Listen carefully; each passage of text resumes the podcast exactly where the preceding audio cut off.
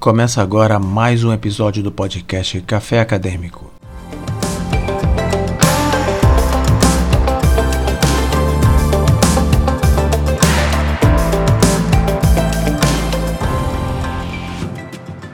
Hoje vamos conversar com o biólogo Fabiano Rodrigues de Mello, mestre pela Universidade Federal de Viçosa e doutor em Ecologia, Conservação e Manejo da Vida Silvestre pela Universidade Federal de Minas. É professor associado no Departamento de Engenharia Florestal da Universidade Federal de Viçosa. É um dos membros fundadores e conselheiro científico do Muriqui Instituto de Biodiversidade e colaborador da Sociedade Brasileira de Primatologia. Seja bem-vindo, professor. É, muito obrigado, André. É um prazer imenso estar aqui com vocês. Sempre uma alegria poder falar sobre esse assunto né, que tanto nos interessa, que tanto me faz feliz até porque é um assunto que né, move a minha vida profissional e pessoal né, também. Então, estou à disposição aí dos ouvintes para a gente poder bater um papo aí. Obrigado pelo convite. Fala um pouco sobre o Muriqui Instituto de Biodiversidade. Claro, é um prazer, até porque né, já não tem muito tempo que a gente ajudou a fundar, a criar, né? Foi no dia, aliás, estamos fazendo aí sete anos, né? Daqui a uma semana, no dia 11 de maio de 2015. Então, daqui a uma semana estaremos, estaremos completando aí sete anos de vida. Nós criamos, né, juntamos um grupo de pesquisadores, profissionais e criamos o Muriqui Instituto de Biodiversidade, que é uma ONG, né? Criamos através de uma ata de Assembleia Geral de fundação, discussão e aprovação do estatuto, né? A ONG, ela nasceu com uma diretoria simples, né? Três diretores, basicamente, um diretor-presidente, um diretor administrativo financeiro e um diretor técnico, né? Então, é bem enxuta. Mas a gente a, aproveitou a oportunidade para criar dois conselhos, né? O conselho deliberativo, que eu né, considero aí como um conselho mais científico mesmo, né? Que é formado por vários colegas, né? De profissão e pessoas que que nos ajudaram nessa, nessa, nessa jornada, e um conselho fiscal, que é basicamente aquele que né, colabora aí com, com, com, com a parte financeira, né, com a execução dos projetos, etc. Então, assim, a, a gente tem a, a, a gente já teve de, de, desde a criação algumas outras reuniões, incluindo novos membros, né, para a ONG, mas membros é, é, que, é, que funcionam como parceiros né, acadêmicos e científicos, mas a, a, estrutura da ONG é basicamente essa, né, os três diretores e os conselheiros. Tá? Então a gente tem, a, agora inclusive nesse ano, a gente deve fazer uma nova, deve revisitar esses membros, aí, convidar mais alguns colegas né, que têm colaborado com os projetos, e de fato, né, como toda, ó, toda instituição começa pequena e a gente está aí agora crescendo né? não só em termos de projetos, mas em termos de, de estrutura mesmo. Né? Acho, que, acho que vale a pena pensar né, de que uma, uma ONG, né, que agora é uma organização da sociedade civil, na verdade, né, uma organização não governamental, uma, uma OSC, né, ela tem o seu papel importante na sociedade e a gente então deve fazer, com, deve zelar por ela, né, no sentido de que quanto mais forte, mais bem estabelecida tiver a ONG, melhor né, vai ser, a, melhores serão os resultados que ela vai apresentar. Então, nesses sete anos aí, a gente já fez bastante coisa aí, será né, bom poder falar um pouquinho sobre isso. Como é formado o corpo de pesquisadores e colaboradores do Muriqui Instituto de Biodiversidade? Então, para a gente criar né, a ONG na época, a gente transformou né, essa ideia do Conselho Deliberativo, que é um conselho científico, onde nós temos né, tanto eu quanto a doutora Karen Stryer, que é uma norte-americana pesquisadora, né, a cientista mais renomada que trabalha com os muriquis, né, já tem quase 40 anos que ela estuda os muriquis aqui no Brasil, na cidade de Caratinga principalmente, mas hoje ela está né, envolvida com a gente em vários outros projetos. Ah, o Gabriel Augusto Rodrigues de Mello, né, que é um professor, professor da Universidade Federal do Paraná, que trabalha com abelhas e vespas, né? Ele é meu irmão, inclusive foi um convite que eu fiz pessoalmente para ele. É um prazer trabalhar com ele como conselheiro da ONG. O Dr. Leandro Jerusalinski, que é também pesquisador profissional, né? ele é a, diretor, coordenador, na verdade, que é o nome correto, do Centro Nacional de Pesquisas e Conservação de Primatas Brasileiros, o CPB, que é um, um centro especializado do, do, do, Instituto Chico Mendes de Conservação da Biodiversidade, né, do ICMBio. Então, o Leandro colabora conosco. Ah, e temos né, os, os, presidentes atuais, o presidente atual, né, que é o Marcelo Neri, também biólogo, a Fernanda Tabacou, que é uma diretora também da MIB, que também é bióloga, pesquisadora, os dois coordenam vários projetos. E a gente tem, né, assim como eu sou conselheiro e sou professor da universidade, a gente tem contatos né, e hoje convivência com vários outros parceiros. Né? Como eu citei, o mais importante, além da Universidade Federal de Viçosa, é a, o CPB e CMBio, né? A gente tem inclusive o Leandro como membro, e a gente também tem ah, parceiros ah, né, como a Comuna do Ibitipoca, que é uma empresa né, que trabalha com, com turismo na região de Ibitipoca, aqui em Lima Duarte, Minas Gerais, onde a gente desenvolve projetos de pesquisa e coordena trabalhos, inclusive a única população em cativeiro de Muriqui do Norte, por exemplo, que tem hoje na, no mundo, é essa população que a gente desenvolve um projeto lá, coordenado pela Fernanda Tabacou, que é diretora do MIB, e coordenado por mim. Né? Então a gente faz esse trabalho de parceria aí, e, essa, e aí a gente vai estruturando né, essa, essa, essa organização e essa coordenação baseada em ciência, iniciativa privada, governo, então as licenças, todo o processo de, né, de licenciamento, todo o processo de de envolvimento de pesquisas. A gente então tem vários alunos da Universidade Federal de Viçosa ah, que fazem projetos de pesquisa, que defendem mestrado lá na, na, na comuna do Bitpock, por exemplo, durante esses trabalhos que a gente vem desenvolvendo lá. Então, assim, é uma a estruturação né, desse, dessa rede hoje, hoje eu considero isso, né, uma rede de pesquisadores e colaboradores que moldam a estrutura que o MIB tem, né, que é uma estrutura de parceria. Né? Apesar da gente ser bem enxuto enquanto a organização, a gente tem uma estrutura muito sólida de parceria. E é assim que a gente vai desenvolvendo, né, como você perguntou, a, a estruturação e os convites aos pesquisadores e colegas né, que vêm desenvolvendo o projeto com a gente. E tem várias, vários outros exemplos que eu poderia dar para você aqui de projetos. Qual é o seu papel específico do Instituto?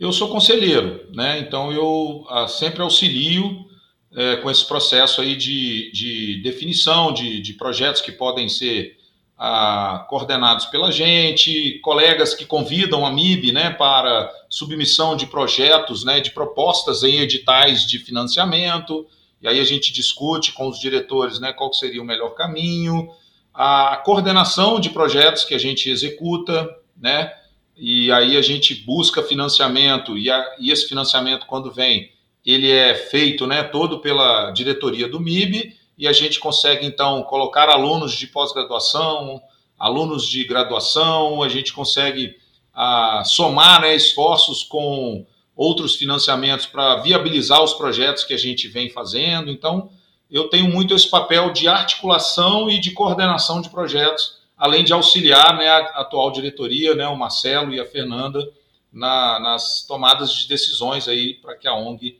né, tenha o sucesso que ela está tendo hoje. Falando nas pesquisas desenvolvidas pelo Instituto e no Instituto, como são as pesquisas? Como é a pesquisa desenvolvida pelos colaboradores? A, a proposta normalmente vem deles? Ou o Instituto propõe alguma coisa para pesquisadores ou alunos de mestrado, de doutorado? Como é feita essa pesquisa? Boa pergunta, André. A, a maior parte a, da pesquisa que o MIB vem desenvolvendo, ela é de nossa demanda, né? Vamos dizer assim, são projetos que a gente vislumbra, escreve e submete para apreciação, principalmente de a, entidades de fomento à pesquisa no Brasil. Né? A gente tem, a, por exemplo, a Fundação Grupo Boticário, que eventualmente libera né, editais para que a gente concorra. A gente tem um, um projeto, na verdade, um programa que chama Programa de Conservação Muriquis de Minas, que foi financiado pela Fundação Grupo Boticário. Estamos encerrando ele agora em julho, inclusive, é um programa de quatro anos né, de pesquisa. Ah, nós é que propusemos, escrevemos a proposta e submetemos. Então, isso, isso é o mais comum dentro da MIB, assim, né?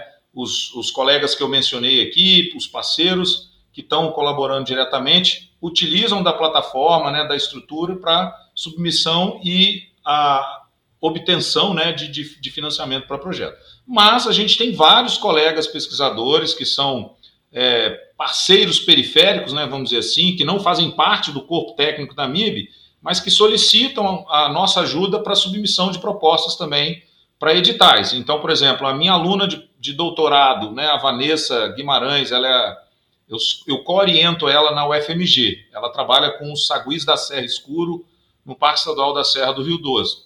Parque Estadual do Rio Doce, perdão e ela aqui em Minas Gerais. E ela submeteu algumas propostas dentro do escopo do doutorado dela através da MIB e conseguiu financiamento. Então ela está lá em campo, inclusive ela foi para campo, deve estar tá indo para campo amanhã, né, para continuar os, as pesquisas de doutorado dela. Então, assim, isso já é uma demanda um, um pouco menor, né, vamos dizer assim, mas ocorre com frequência, né, é, é, é projetos que podem vir para a MIB através de outros colegas é, pesquisadores e cientistas. Normalmente, vocês é, têm como pesquisadores só primatólogos ou são biólogos de outras áreas? Boa pergunta também. Por exemplo, o, a gente tem a maioria biólogo, né? Eu mencionei aqui o Gabriel, que é biólogo, eu, a Keren, na Keren, a doutora Keren, por exemplo, ela é, ela é antropóloga, né, de formação, mas muito voltada para essa área de biologia. O Marcelo é biólogo, a Fernanda é bióloga, o Leandro Moreira, né, não mencionei aqui, além do Leandro Jerusalinski, o Leandro Moreira, que é um conselheiro nosso também, também é biólogo. Ah, mas, assim, a gente tem hoje né, um corpo de, de projetos em parceria, como lá na própria comuna do Bitpoca, a gente tem alguns projetos com o pessoal, por exemplo, da Protapir, né, Andressa Gatti e o Paulo Mangini, para reintrodução de antas lá na região de Bitpoca. É, eles que coordenam o projeto nessas instituições, a em particular a Protapir, né, que a Andressa Gatti é, é, tá, transformou agora em instituto, mas ela era diretora-presidente dessa do que era uma ONG, agora está se transformando em instituto, mas eles é, lideram essa iniciativa. E o Paulo Mangini, por exemplo, é veterinário, ele é um parceiro importante da Protapir e ele veio, né, através da Andressa, para colaborar conosco nesse processo. A gente tem, né, por exemplo, a elaboração de, de propostas de criação de, né, de empreendimentos de fauna. Tem um zootecnista, o Fábio Roskin, por exemplo, que colabora com a comuna do Bitpoca e que eventualmente tem uma interface com o MIB também. Então, assim, majoritariamente são biólogos ou veterinários, mas a gente tem outros colegas também que colaboram, né, eventualmente em projetos que a gente está, ah, no mínimo, contribuindo para a execução deles, né? Não são projetos diretamente é, é, conduzidos pelo MIB. Fala um pouco sobre os projetos de educação profissional e ambiental desenvolvidos pelo Instituto. Como, como, ocorre, como ocorrem esses projetos? Bacana, André. A gente, né, assim, uma maioria, os projetos de pesquisa que a gente sempre tem tentado é, coordenar e executar, né, seja diretamente através do MIB ou em parceria com outras instituições, eles estão associados ao manejo, né, à conservação de fauna ameaçada de extinção. Né? E o muriqui do norte, né, o Bracteles hipochanthus, é o nosso carro-chefe, né? ele, ele que deu o nome ao instituto, né, o Muriqui Instituto de Biodiversidade. Mas, de fato, já mencionei outras espécies de primatas e, e até outras, outros projetos em parceria com outros animais, né, de, de, de, de com outros mamíferos, eventualmente até com aves, né? A gente tem parceria também lá na comuna de introdução de jacutingas e de macucos com o grupo Airon, né, que é um grupo de criadouros ah, de aves ameaçadas de extinção. Então, assim, predominantemente a gente tem trabalhado com primatas, mas ah, nesse corpo técnico né, de, de parceiros e instituições ah, associadas, a gente, a parceiras, né, a gente também tem tido a oportunidade de trabalhar com outras, ah, outras espécies, né, outros vertebrados. Mas, de maneira geral, André, todos os projetos voltados para a conservação de fauna, principalmente espécies ameaçadas. Né? Então, a gente ah, tenta reintroduzir espécies, a gente tenta restabelecer, né, como é o caso desse projeto que a gente chama de Muriquis House, né, ou a Casa do Muriqui, lá em Bitpoca, onde a comuna do Bitpoca é a nossa principal parceira. Então a gente está restabelecendo um grupo de muriquis, né? A partir de dois machos que foram os últimos indivíduos que sobreviveram lá, a gente está restabelecendo um grupo de muriquis para que eles se ressocializem, reproduzam e que a gente possa devolvê-los à natureza, né? Então é um projeto muito delicado, complexo, que já está aí, né, já tem pelo menos três anos que a gente está executando, mas dos dois únicos machos que tinham na região do Ibitipoca, por exemplo, hoje a gente já tem oito indivíduos em cativeiro, incluindo um filhote que nasceu a partir da reprodução de uma fêmea trazida para conviver com esses machos. Ah, em 2020 ela né, teve ah, um filhote e hoje, hoje esse filhote já está com quase um ano e meio e é o primeiro caso né, de reprodução em cativeiro dessa espécie muriqui do norte que a gente tem conhecimento. Antes não tinha tido nenhuma história parecida com essa, somente com o muriqui do sul, que é uma outra espécie de muriqui que ocorre no Brasil, mas que a gente tem trabalhado menos, né? Assim, a gente praticamente não tem projetos. Agora que a gente começou em 2020, mas com a pandemia a gente atrasou, esse ano passado, em 2021, que a gente realmente iniciou um trabalho com os muriquis do sul em São Francisco Xavier, em parceria com várias outras instituições, mas principalmente a Prefeitura Municipal de São José dos Campos. Então, assim, né, são projetos é, é, eminentemente voltados para a conservação de espécies ameaçadas. Você falou em muriqui do norte e muriqui do sul. Qual a diferença entre as duas espécies? Ah, basicamente, eles têm a, a, face né, e a genitália deles. No caso dos muriquis do norte, elas, a face e a genitália normalmente se despigmentam, né, então elas descolorem mesmo, né, que é aquela cor escura. Nos jovens, os infantes nascem com a cara preta né, e com a genitália escura, mas ao longo da vida eles vão despigmentando a cara e a genitália. Tá? E os muriquis do sul não, eles ficam ao longo da vida toda sem nenhuma despigmentação, na, tanto na face quanto na genitália. Essa é a principal diferença. Assim, tem uma, se você olha para a cor do pelo, né, do, de uma ou de outra espécie, pode ter uma variação, mas isso a gente chama de polimorfismo. Mas o que mais importa, André, é que a gente fez um estudo genético muito detalhado, né, publicado inclusive em 2019, que confirmou que as duas espécies estão separadas, né, há, mais de 200, 300 mil anos atrás. Assim. Então são são espécies que estão geneticamente falando, né, filogeneticamente falando, estão bem consolidadas. Então são espécies válidas que a gente fala, né? E são diferentes uma da outra.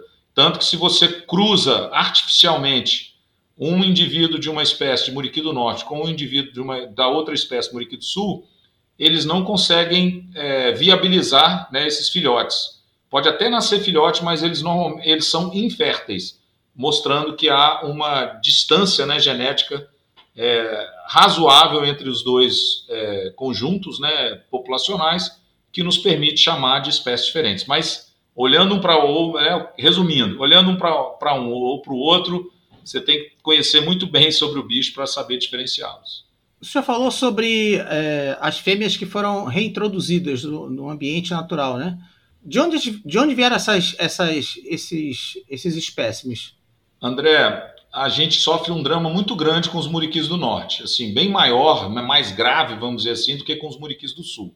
Vou, vou falar rapidamente do, da situação dos muriquis do sul. Né? Eles ocorrem em áreas amplas, com floresta contínua na Serra do Mar e na Serra da Mantiqueira, principalmente no estado do Rio de Janeiro, no estado de São Paulo e um, pe um pequeno trecho do, do, Paraná. Lá no Paraná, a gente tem um problema parecido com os muriquis do sul, com o que ocorre com os muriquis do norte. Tá? Mas, de maneira geral, para Muriqui do Sul, eles têm, eles têm distribuição em muitos locais de área contínua, protegida, né, etc. Então, assim, é uma situação à parte. Aqui com os Muriquis do Norte, nós estamos falando de 12 populações conhecidas, a maioria delas isolada, pequena, pelo menos a metade é uma população pequena, e que o que, que acontece? Quando você não tem área suficiente ou grupos de muriquis suficientes, à medida que as fêmeas, né, isso a gente conheceu graças ao trabalho da doutora Karen Straya, né, que já pesquisa esses bichos há 40 anos, quase,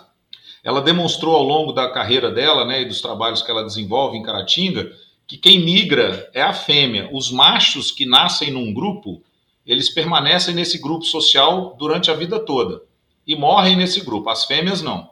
Normalmente a maioria das fêmeas nas, que nasce num grupo, elas migram procurando outros grupos. Então, o que, que acontece com essas populações de muriquis do norte aqui em Minas, principalmente? Basicamente ocorre em muriquis do norte em Minas e Espírito Santo. Tem uma populaçãozinha relictual na Bahia e uma populaçãozinha relictual no Rio de Janeiro, tá? Mas concentradamente 95% dos muriquis do norte que existem no planeta estão em Minas Gerais e Espírito Santo. E aí o que, que acontece? Como metade dessas 12 populações está isolada e é pequena, as fêmeas que nascem nesses grupos, André, elas tentam achar outros grupos que não existem mais e se perdem em fragmentos pequenos, ficam isoladas, e aí a gente consegue detectá-las com relativa facilidade e elas, se, elas acabam sendo é, melhor aproveitadas do ponto de vista da conservação se manejadas ou se translocadas, né, que é o caso que a gente fez. Aí o que, que a gente fez? Já que só tinham dois machos lá em Bitpoca, na região de Lima Duarte, a gente sabia de duas fêmeas né, que estavam isoladas na região do Sossego, aqui em Simonésia, uma região próxima a Caratinga. Então a gente capturou essas fêmeas isoladas, levou para viver juntos, juntas né, com esses dois machos isolados, que, também que a gente também capturou e colocou nessa área de cativeiro, né, que a gente chamou de Casa dos Muriquis ou Muriquis House, né, lá em Bitpoca, né, com todo o apoio da comuna do Bitpoca e dos parceiros, como eu já mencionei, mas particularmente do ICMBio e do IEF, né, que tem contribuído muito junto com o MIB, o FV e a, a comuna do Bitpoca e a Universidade de Wisconsin com, a, com o apoio da doutora Karen Strike. Então a gente conseguiu colocar esses quatro bichos juntos, né? graças a essa situação bem particular que acontece com a, a, os muriquis do norte.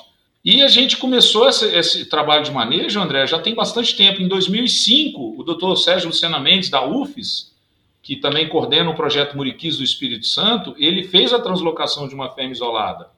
E eu, em 2006, fiz outra translocação, também de uma outra fêmea isolada, e essas iniciativas, só que a gente levou para grupos isolados. A gente pegou uma fêmea que estava sozinha, levou para um grupo que a gente sabia que precisava desse reforço populacional. O Sérgio fez a mesma coisa em 2005, eu fiz a mesma coisa em 2006. E aí, a partir dessas translocações, que a gente consolidou a, o planejamento do, de, e, o manejo né, dessa espécie.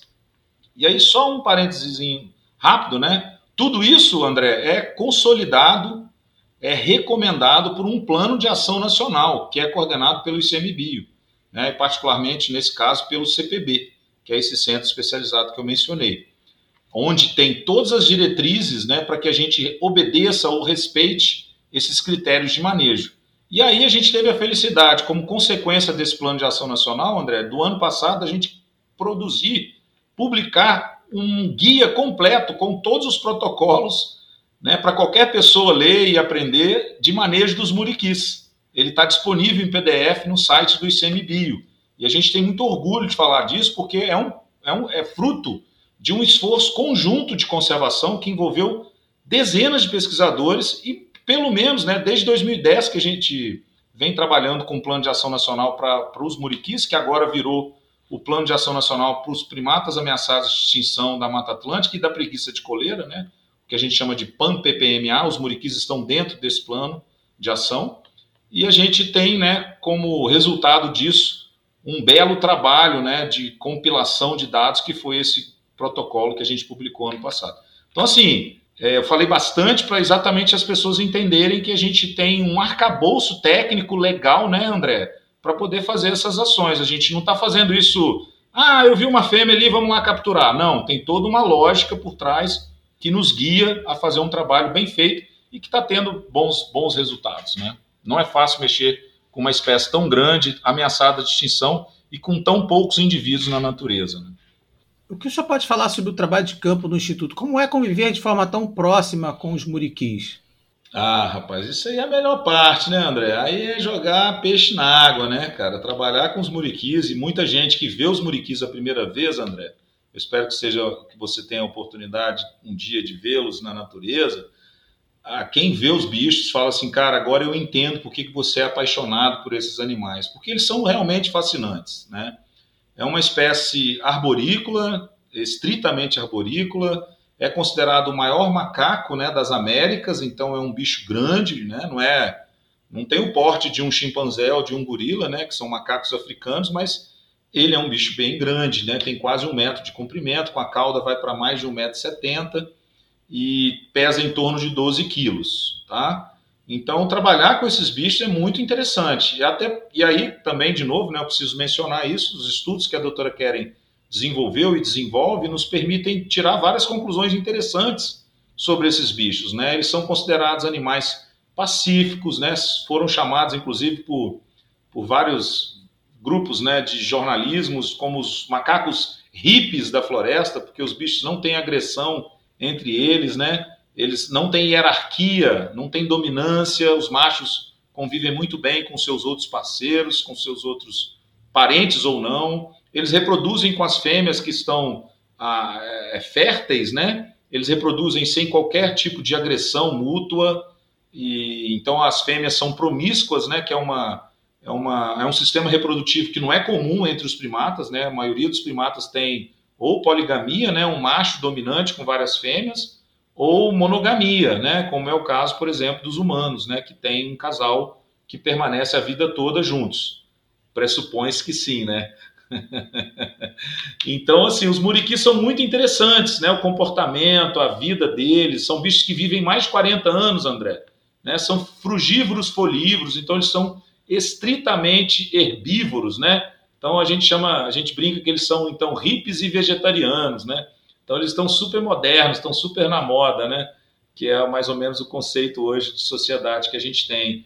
Eles são igualitários, né? Que a gente fala nesse sentido, que não tem hierarquia, então, assim, é fascinante trabalhar com os muriquis. E, infelizmente, um dos fascínios é que ele é muito raro na natureza. Então, ver um muriqui é um privilégio. E a gente está com, né, com projetos o tempo todo trabalhando com os bichos. Então, para nós, eu, eu, considero que a gente é privilegiado né, por ter a oportunidade de conviver com esses bichos. Como você falou aqui da raridade desses animais, né, da dificuldade até de reprodução, é, a região sofre algum, algum ataque de, de, de caçadores ou é, pessoas queiram é, capturar esses animais para, para venda? Felizmente, para venda não. Mas a gente tem, para os muriquis do sul em particular, ainda a caça ela está presente em áreas onde eles ocorrem, mas para alimentação. Né? As pessoas caçam para comer o muriqui o muriqui do sul. O muriqui do norte, a gente não tem mais relato de caça de muriqui do norte. Mas para as duas espécies, o maior problema, André, é a falta de habitat. Né? Que a gente já perdeu muita coisa. Para o muriqui do norte, mais ainda. Para o muriqui do sul, a gente até tem habitat disponível, que a gente fala. Mas normalmente a, a caça impede que essas populações cresçam na velocidade que a gente deseja. No Paraná, o meu amigo Robson Hack, se ele ouvir isso aqui né, em algum momento, um grande abraço para ele aí, ele tem visto populações de muriquis do, do sul, né, extremamente pequenas e isoladas, que vivem os mesmos problemas do muriqui do norte, de isolamento. Né? Só que lá também tem um problema associado à caça. Assim, né? Tudo indica que os bichos também podem estar sendo caçados. Então, é, é, as ameaças atuais são essas, mas o pessoal não. Ah, quer dizer, teoricamente não pegariam para virar pet, mas a gente teve um caso recente de um filhotão de Muriqui do Sul, deve ter uns dois anos, que ele foi identificado no Rio Grande do Sul, pequenininho, um filhote aí de dois, três anos, talvez, ou um pouco mais, que deve ter sido pego, né? A mãe deve ter sido morta lá no Paraná. Gente, parece que o Robson está identificando a origem né, desse indivíduo através dos estudos genéticos, mas tudo indica que a mãe foi morta no Paraná, o filhote foi pego, vendido no tráfico de animais silvestres, foi parar lá no Rio Grande do Sul. Aí alguém denunciou, o IBAMA né, e o CMBio conseguiram recuperar esse animal. Eu até nem sei onde ele está hoje, mas ah, é, é um único relato recente que a gente tem para tráfico, mas normalmente para caça, para alimentação é comum para Muriqui do Sul, para Muriqui do Norte não. É, falando sobre pessoas que trabalham também com o Instituto, vocês têm o um trabalho associado de fotógrafos, é, cinegrafistas, para captar a vida do, dos muriquis? Rapaz, coincidentemente, nós estamos lançando um filme, média-metragem, que a gente fez, ah, graças ao apoio da Fundação Grupo Boticário, com a Bárbara Caldeira, cineasta, um beijo para ela, está até nos ajudando aí a fazer a divulgação desse filme, ele não foi lançado ainda, ah, sobre o programa de conservação Muriquis de Minas. Então a gente teve um recurso que a gente usou para isso. E mais recentemente, o, a comuna do Ibitipoca lançou uma mostra de cinema no Ibitipoca, uma mostra de cinema né, onde foram aprovados, acho que se não me engano, 15 filmes também de média metragem, mas em torno de 15 a 20 minutos, E aí um dos filmes aprovados é do meu amigo João Marcos Rosa, da Nitro Imagens, que é uma empresa né, de filmes e, e de fotografia de Minas Gerais, ela é sediada em Belo Horizonte, e ele fez um filme né, contando a história desse filhotinho que nasceu lá em Bitpoca. Também não foi lançado ainda, mas a gente está tentando, André, fazer um pouco essa performance, né, melhorar essa performance de comunicação, tanto pela MIB mesmo, quanto, quanto pelas, pelos parceiros. Né? Eu mesmo, como professor da universidade, como pesquisador, eu tenho tentado melhorar cada vez mais né, a minha performance como divulgador científico. Né? E você pode ver isso aí nos meus perfis né, nas redes sociais. E eu acho que é importante a gente trazer a sociedade né, para o nosso universo, fazê-la conviver. Né? Então, parabéns pela sua iniciativa, né, porque as pessoas que nos ouvirem vão ficar interessadas e provavelmente vão apoiar né, as nossas iniciativas, porque a gente está levando né, o conhecimento para o público leigo, né, André? Então, isso é fundamental a gente ter a, é, esse envolvimento. Então, nós estamos fazendo isso. Está tá devagar, mas nós estamos começando. É até interessante porque o trabalho do Instituto, do, do, do Instituto Muriqui, eu percebi através do trabalho de uma fotógrafa de um material que ela publicou numa rede social. Eu, aí eu fui procurando, eu fui querendo saber que animal era aquele ali. Quer dizer, na verdade, eu, eu identifiquei o animal, falei assim, eu queria saber onde ela tinha tirado a foto. Aí eu fui, acabei caindo na, nas redes sociais do, do Instituto Muriqui. Mandou e-mail pra gente. É, assim, é aquela coisa meio chata, você vai, manda assim, pergunta. Eu fiquei nada, interessado. Nada. O, o Não, é. é isso, e o nosso e o nosso site está todo revigorado agora, tá, André? O www.mib.org.br. O nosso Insta está maravilhoso. A nossa querida veterinária Micaele Frasson, a Mica, a doutora Mica, está fazendo um trabalho muito lindo nas redes sociais junto com a Isabela Alvarenga, que é uma outra bióloga que também é, é membro né, e pesquisadora do MIB. E aí, quem quiser, vai lá, arroba MIB Muriqui. E a gente está dando um, né, como se diz, um tapa nessas redes sociais e no nosso site exatamente para a gente transformar o nosso conhecimento gerado em algo palpável para a sociedade, tanto que você chegou até nós. Isso é muito legal, né, André? Muito bom isso. Agora, para finalizar, quais são os projetos ou ações de conservação do Instituto, do, do Instituto Muriqui que você considera um sucesso e que poderiam ser usados para outros projetos de conservação da biodiversidade? E por quê? André, eu estaria sendo injusto com os colegas, né, com todos os demais, mas é claro que eu não posso deixar de falar da nossa menina dos olhos, que é esse projeto Muriquis House lá em Bitpoca, né? A parceria com a Comuna do Bitpoca, que é uma empresa né, privada, é, tem nos mostrado o quanto é importante a gente envolver a sociedade nesse trabalho de conservação. Então, eu considero né, o projeto de Bitpoca um projeto de excelente iniciativa, assim, da qual o MIB muito se orgulha né, de coordenar. Então, os meus colegas, principalmente a Fernanda Tabacou, que coordena também né, comigo o projeto e que é diretora do MIB, assim, né, um projeto que nasceu dentro do MIB, em parceria com a comuna do Bitpoca, e que envolveu novos parceiros, e que hoje é o único projeto no mundo que tem essa condição, né, essa característica de reproduzir muriquis do norte em cativeiro. Então, para mim, assim, de longe, ele é o nosso carro-chefe mesmo, é um projeto super bem sucedido que a gente está se esforçando muito, né, com todos os parceiros aí para que ele traga muitos, muito mais frutos no futuro, porque a ideia é que a gente reproduza e, né, e estabeleça muitos outros grupos sociais de muriquis para serem reintroduzidos na natureza. Né? Então, eu acho que ele é um projeto sensacional e está fazendo vários, né, muito sucesso nas redes sociais, porque a gente está com os filhotinhos lá agora no, no, no, no House, então está tendo muita repercussão nas redes sociais. E eu acho que o PCMM também, né, que é o Programa de Conservação Muriquis de Minas, foi um programa genuíno também nosso. Eu e a Fernanda Tabacu, basicamente, que consolidamos o projeto, foi financiado pela Fundação Grupo Boticário, onde a gente né, começou a desenvolver uma tecnologia nova para buscar e monitorar os muriquis, André, que é o chamado Drone Key. Quem não conhece aí também vai lá nas redes sociais, né, que eu tenho aí, arroba biomelo e arroba bião.drone.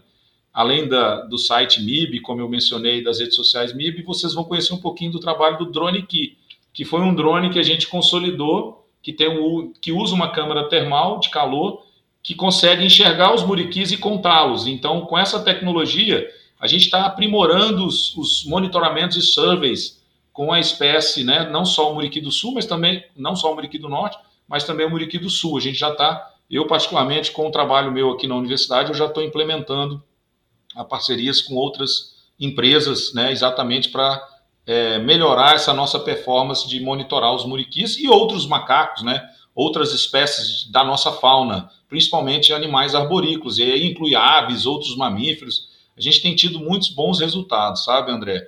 E eu acho que uma parte desses bons resultados veio desse PCMM, né, esse programa financiado pela, pela Boticário, que é coordenado pela MIB. Então, assim, a gente fica muito feliz, eu acho que são os mais, né, os, os filhotes mais bem sucedidos. Mas estão vindo outros aí que vão crescer e vão se transformar em lindos projetos também né, para não, não, não, deixar meus, meus parceiros e amigos aí desapontados com as minhas escolhas.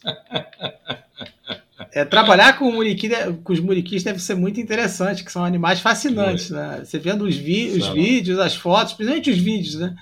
Você é verdade. Vejo os vídeos assim, eu fico maravilhado. Eu fico imaginando a pessoa assim, de perto, filmando aquilo. Deve ser um negócio assim, muito é marcante, muito né? É muito gratificante são animais assim muito muito bonitos assim porque é, aqui no Rio de Janeiro a gente tem, tem alguns animais o né, macaco prego e tal mas não é a mesma coisa porque o muriqui é um tem os bugios mas tem muriqui do sul aí também tem aí é. no Rio de Janeiro é é porque já, já, não, já não é a especialidade já não é a minha especialidade Professor Fabiano, eu queria agradecer muito essa participação, foi muito legal, foi muito boa a conversa. Queria agradecer muito a sua, a sua paciência, Imagina. Agradecer a sua entrevista, foi muito boa, mais do que eu esperava, muito mais do que eu esperava. Que bom. Queria agradecer muito ao eu, senhor. Eu que agradeço, André, pela confiança. Deixo aqui meu, né, minha gratidão pelo teu convite e né, o meu abraço de Muriqui para todos que nos ouvem e, em particular, para os meus amigos mibianos, né, queridos, em especial Marcelo Neri, Fernanda Tabacou e Leandro Moreira, que são aí, né, parte firme aí do núcleo duro do Muriqui Instituto de Biodiversidade. Mas, enfim, a todos os conselheiros e parceiros aí da, do MIB, eu agradeço e deixo um abraço para todos. Valeu, pessoal. Obrigado. E obrigado aos ouvintes do Café Acadêmico. Até o próximo episódio.